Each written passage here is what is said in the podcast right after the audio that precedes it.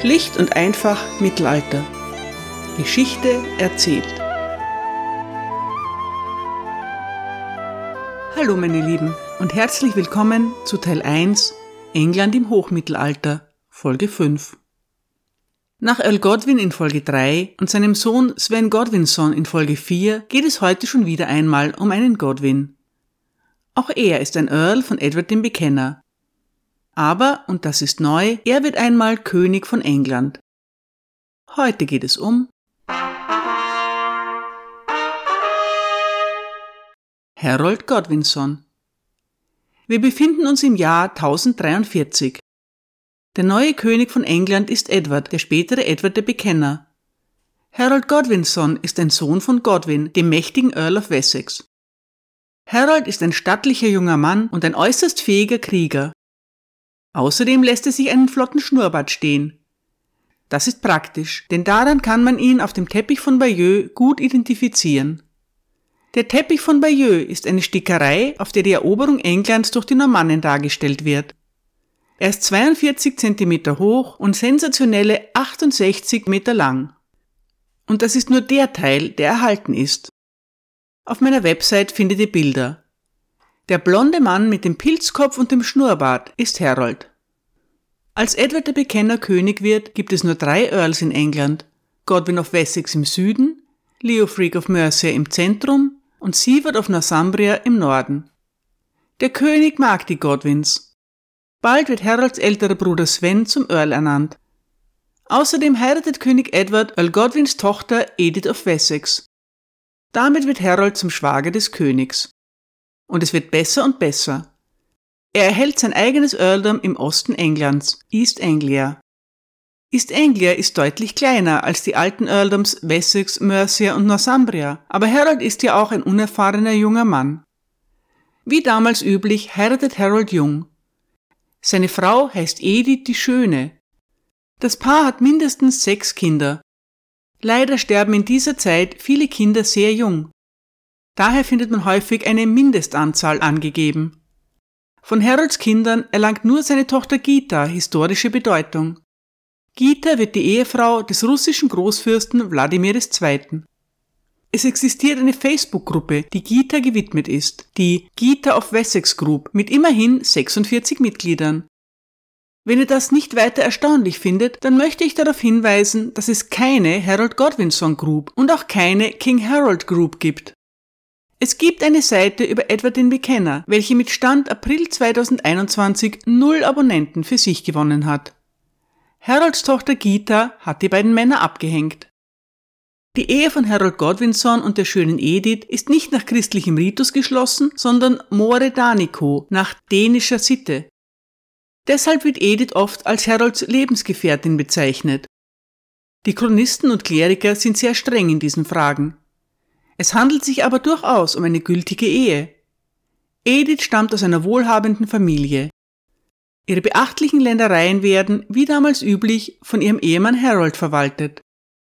Edith hat den altenglischen Beinamen Swan Necker.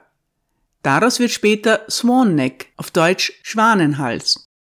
Harolds Frau geht sehr poetisch als Edith Schwanenhals in die Geschichte ein.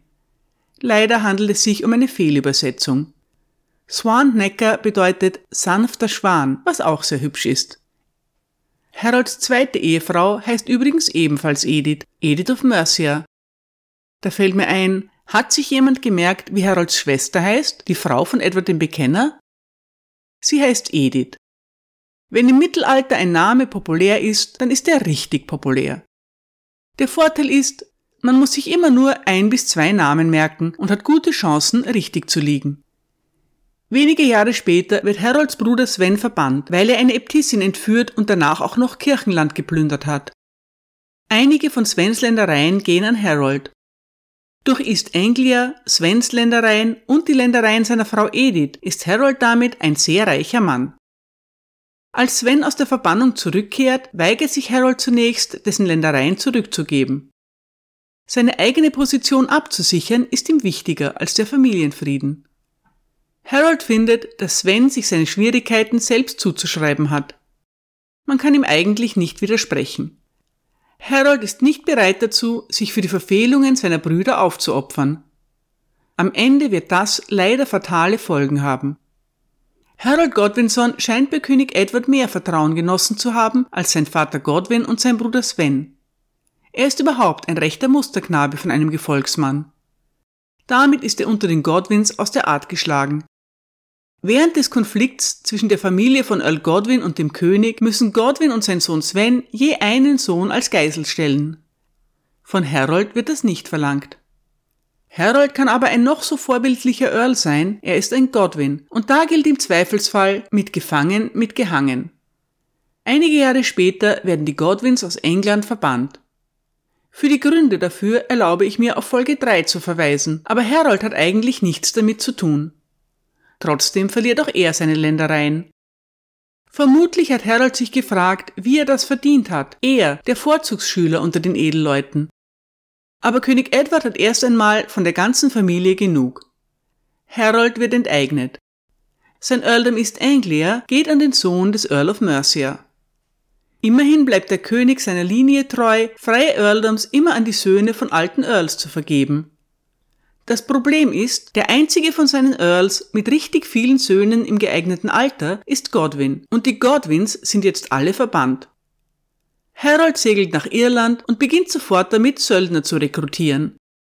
Knapp ein Jahr später kehren die Godwins gemeinsam nach England zurück.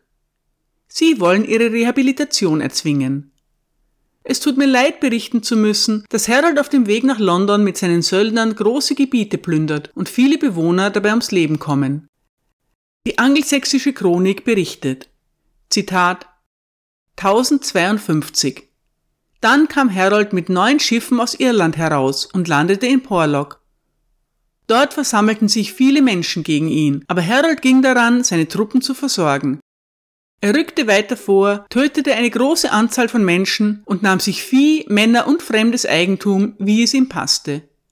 Zitat Ende. Er nahm sich Männer bedeutet, dass Harold Engländer als Sklaven verschleppt hat.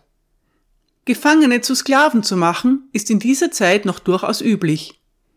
Nicht üblich ist es allerdings, die Bevölkerung des eigenen Landes zu versklaven. Aber Söldner wollen versorgt sein, ein Feldzug will finanziert sein, und im Krieg ist scheinbar alles erlaubt. Schließlich muss der König nachgeben. Die Godwins kehren zurück und allen wird verziehen. Die Tochter von Earl Godwin, Edwards Frau Edith, hatte der König in ein Kloster gesteckt. Auch sie kehrt nun an den Hof zurück und alle sind wieder eine große, glückliche Familie. Nur der Sohn des Earl of Mercia ist sauer, denn er muss East Anglia wieder hergeben. Er muss aber nicht lange schmollen, denn bereits im Jahr darauf stirbt Earl Godwin. Harold wird der neue Earl of Wessex. Damit ist East Anglia wieder frei und der Sohn des Earl of Mercia bekommt es zurück. Wie schon erwähnt, hat Harold immer schon ein besseres Verhältnis zu König Edward gehabt als sein Vater. Die Ereignisse aus dem Jahr zuvor, die Verbannung und die gewaltsam erzwungene Rückkehr der Godwins sind noch allen im Gedächtnis. Dennoch gelingt es König Edward und Harold, die Vergangenheit hinter sich zu lassen. Harold genießt schon bald wieder das volle Vertrauen des Königs. Und er hat aus der Erfahrung gelernt. Von nun an stellt sich Harold nie mehr gegen König Edward und erledigt alle Aufgaben, die ihm übertragen werden, prompt und gründlich. Harold ist nun immens reich, nach dem König der reichste Mann von England. Was macht ein Edelmann dieser Zeit eigentlich mit seinem Geld? Er hat viele Ausgaben. Da müssen sich die Bauern, Handwerker und Kaufleute leider ranhalten, um genug zu erwirtschaften. Denn ihr Herr, der Earl, muss standesgemäß gekleidet sein. Er muss auf jedem seiner zahlreichen Landsitze standesgemäß wohnen. Er muss seine Kinder standesgemäß erziehen lassen. Er muss regelmäßig üppige Bankette abhalten und er muss Jagden veranstalten. Außerdem muss das Land verteidigungsbereit sein. Dazu muss ein Edelmann über eine ständige Leibwache verfügen und bei Bedarf rasch in der Lage sein, weitere Truppen auszuheben. Außerdem braucht er Schiffe und Pferde für sich und sein Gefolge. Ein Earl beschäftigt Krieger, lokale Verwalter und Priester sowie zahlreiche Bedienstete, vom Küchenjungen bis zum Falkner. Alle erwarten sich für ihre treuen Dienste Belohnungen wie Geld und Ländereien. Die Steuern werden von lokalen Verwaltern erhoben.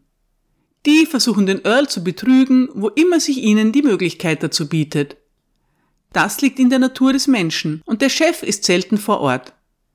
Der Verwaltungsapparat muss daher auch über effektive Kontrollmechanismen verfügen. Ein mächtiger Magnat gleicht dem Vorsitzenden eines großen Konzerns und das Wohl vieler Menschen hängt von ihm ab. Noch dazu handelt es sich um einen Konzern mit vielen Niederlassungen. Die Edelleute des Mittelalters reisen daher ständig zwischen ihren Landsitzen hin und her. Es ist damals wie zu allen Zeiten. So ein edler Herr hat es auch nicht leicht, aber das einfache Volk will das einfach nicht einsehen. Zwei Jahre nach Godwin of Wessex stirbt auch Siward, der altgediente Earl of Northumbria. Sein Sohn ist noch zu klein, um sein Nachfolger zu werden. Mit Northumbria ist also eines der drei großen Earldoms zu haben. Der Gewinner dieses Hauptpreises wird Tostig Godwinson, ein jüngerer Bruder von Harold. König Edward ernennt Tostig zum neuen Earl of Northumbria. Einige Jahre später werden noch zwei weitere von Harolds Brüdern zu Earls ernannt.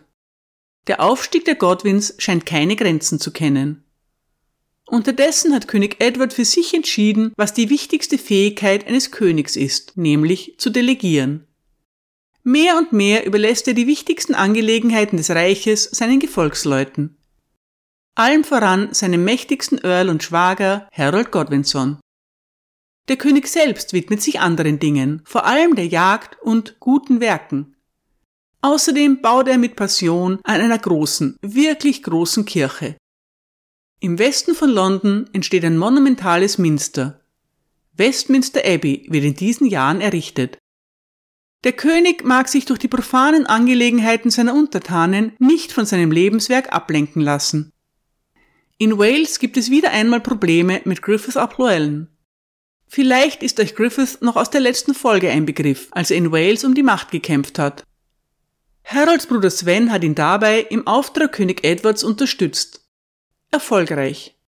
Mittlerweile ist Griffith König von ganz Wales, aber er zeigt nicht viel Dankbarkeit.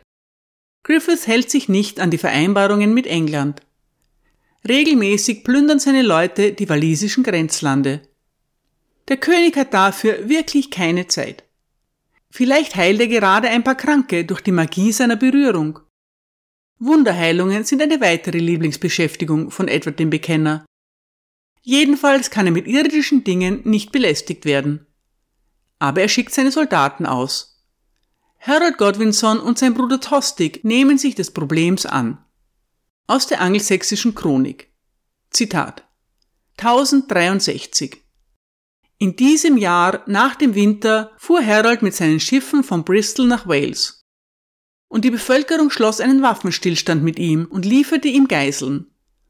Tostig rückte mit einer Landstreitmacht vor und Harold und Tostig unterwarfen das Land. Aber im selben Jahr, während der Ernte, wurde König Griffith wegen des Krieges, den er mit Earl Harold führte, von seinen eigenen Männern getötet. Er war der König des ganzen walisischen Volkes gewesen. Sein Kopf wurde zu Earl Harold gebracht und Harold brachte ihn zum König. Zitat Ende. Wie Edward das hübsche Geschenk aufgenommen hat, ist nicht überliefert, aber er wird sich schon gefreut haben. Wales wird wieder in mehrere Königreiche aufgeteilt und macht keine Probleme mehr. Verhandelt wird der Frieden mit Wales von Harold. Er verpflichtet den neuen Herrscher zu einem Treueschwur gegenüber König Edward, zur Bereitstellung von Truppen und zur Zahlung von Steuern. Um die Erhaltung der Vereinbarung sicherzustellen, verlangt Harold von den Walisern auch Geiseln. Die ganze Kampagne ist ein großer Erfolg für Harold, der langsam auf den Geschmack kommt. Mehr und mehr entwickelt er sich zum direkten Stellvertreter von Edward. Der Chronist John of Worcester bezeichnet ihn als Subregulus, als kleinen Unterkönig. In Harold reift die Erkenntnis, dass er wirklich ein prima König für England wäre. Leider fließt nicht ein Tropfen königlichen Bluts in seinen Adern. Zwar wird der König vom Witan gewählt, aber gar keine royalen Ahnen vorweisen zu können, ist eigentlich ein Ausschließungsgrund. Zusätzlich zu neuem Ruhm bringt der Tod von Griffiths eine weitere Neuerung für Harold, eine neue Frau. Harold heiratet Griffiths Witwe Edith. Damit hofft er, die Waliser für sich zu gewinnen und gleichzeitig seine Beziehung zu Mercia zu verbessern. Denn Edith ist die Schwester von Edwin, dem jungen Earl of Mercia. Der Earl of Mercia ist jetzt Harolds Schwager. Alle anderen Earls sind Harolds Brüder. König Edward ist auch Harolds Schwager. England ist nun endgültig eine große, glückliche Familie mit Harold im Zentrum. Moment. Ist Harold nicht bereits seit vielen Jahren verheiratet? Doch, schon. Ist seine erste Frau schon tot? Sind sie geschieden? Nein, nein. König Knut hat es vorgemacht und Harold macht es ihm nach. Eine Ehe nach dänischer Sitte und eine Ehe nach christlichem Ritus vertragen sich wunderbar, auch gleichzeitig. In Harolds Fall ergeben sich daraus keine Probleme. Der Earl of Wessex hat ganz andere Sorgen. Zunächst unternimmt Harold eine Reise in die Normandie. König Edward hat ihn geschickt. Oder nicht. Vielleicht wird Harold auch beim Fischen abgetrieben und landet zufällig in der Normandie. Dort erkennt der Herzog William als englischen Thronfolger an und schwört ihm die Treue. Oder er wird zu diesem Schwur gezwungen. Oder er verspricht dem Herzog gar nichts. Sagen wir so. Die Chronisten sind sich nicht ganz einig. Lassen wir erst einmal Henry of Huntington erzählen. Zitat 1064 Harold überquerte das Meer nach Flandern und wurde von einem Sturm an die Küste von Ponthieu getrieben. Der Graf dieser Provinz verhaftete ihn und brachte ihn zu William, dem Herzog der Normandie. Daraufhin legte Harold William einen feierlichen Eid auf die heiligsten Reliquien ab, dass er nach dem Tod von König Edward dessen Pläne für England unterstützen würde. Harold wurde mit großer Ehre unterhalten und erhielt viele großartige Geschenke. Zitat Ende. Die normannischen Chronisten erklären, dass Harold freiwillig geschworen hat, Williams Anspruch auf den Thron von England zu unterstützen. Manche meinen sogar, dass es seine eigene Idee ist. Das ist natürlich Propaganda. Als diese Chroniken entstehen, ist William der Eroberer längst König von England. Rechtmäßiger König, wie er und seine Anhänger uns mit Vehemenz weismachen wollen. Englische Geschichtsschreiber betonen, dass Harold nur in die Normandie reist, um seinen Bruder und seinen Neffen endlich nach Hause zu holen. Die beiden leben nämlich bereits seit über zehn Jahren als Geiseln am normannischen Hof.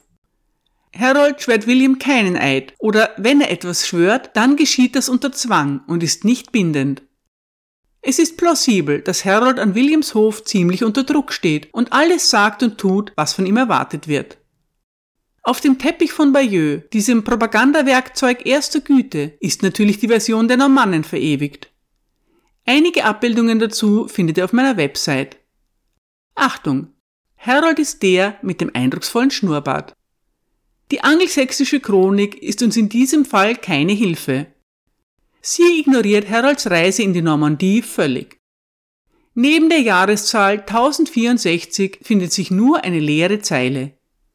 Die Wahrheit zu ergründen, dieses hehre Ziel werden wir leider nicht erreichen. Es gibt keine Beweise dafür, dass König Edward Herzog William als seinen Erben sieht. Seit vielen Jahren ist kein Kontakt zwischen den beiden Männern überliefert. Edward hat Edgar Esseling, den Sohn seines Neffen, adoptiert. Das ist ein deutliches Zeichen dafür, dass er ihn als seinen Nachfolger ansieht. Aber der kleine Edgar ist erst zwölf Jahre alt. Ich habe ihn euch bisher unterschlagen, da ich ihm eine eigene Folge widmen werde. Im Moment ist nur wichtig, es lebt bereits ein Erbe bei Hof und niemand in England favorisiert William, den Herzog der Normandie. Im nächsten Jahr kommt es zu einem folgenschweren Ereignis. Harold hat eigentlich gar nicht viel damit zu tun, aber die Konsequenzen für ihn sind schwerwiegend. Harolds Bruder Tostig, der Earl of Northumbria, hat sich in seinem Earldom nie gut zurechtgefunden. Er war auch lange Zeit auf Reisen. Die Bevölkerung fühlt sich vernachlässigt und ausgenutzt. Earl Tostig soll, Zitat, Gott ausgeraubt und Menschen, die weniger mächtig sind als er, des Lebens und des Gesetzes beraubt haben. Zitat Ende. Schließlich schmeißen die Edelleute von Northumbria Tostig raus. Dürfen sie das denn? Eigentlich nicht, aber sie wollen ihn wirklich, wirklich nicht mehr haben und nehmen das Gesetz selbst in die Hand. Aus der angelsächsischen Chronik. Zitat. Alle Edelleute in Yorkshire und in Northumberland versammelten sich und ächteten ihren Earl Tostig. Sie töteten seine Leibwache, nahmen alle seine Waffen, sein Gold und sein Silber und alle seine Schätze, von denen sie erfahren konnten. Und sie schickten nach Morka, dem Sohn von Elfgar, und sie wählten ihn zu ihrem Earl. Zitat Ende. Morka ist der Bruder von Edwin, dem Earl of Mercia. Er ist ein hochrangiger Edelmann, ein Schwager von Harold und sicher würdig, Earl of Northumbria zu werden. Trotzdem ist so eine Vorgehensweise natürlich unerhört.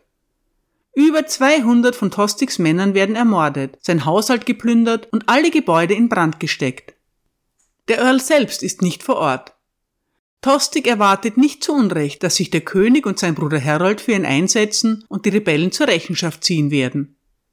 Die angelsächsische Chronik berichtet weiter. Zitat. Da kam Earl Harold und die Edelleute von Northumbria legten ihm eine Petition an König Edward vor und baten darum, dass sie Morka als ihren Earl behalten könnten. Und der König gewährte es und schickte Harold wieder zu ihnen und er machte ihnen dasselbe bekannt. Earl Tostig, seine Frau und alle, die wollten, gingen nach Süden, zu Balduin, dem Grafen, und er empfing sie alle. Zitat Ende. William of Malmesbury beschreibt sehr hübsch, mit welchen Worten sich die Bürger von Northumbria an den König wenden. Zitat. Die Northumbrier erklärten, dass sie ein freigeborenes Volk seien und die Grausamkeit eines Prinzen nicht ertragen könnten.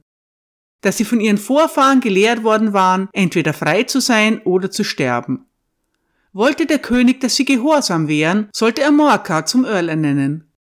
Morka würde erfahren, wie fröhlich sie gehorchen könnten, vorausgesetzt, sie würden mit Sanftmut behandelt. Zitat Ende. Das ist doch irgendwie süß, findet ihr nicht?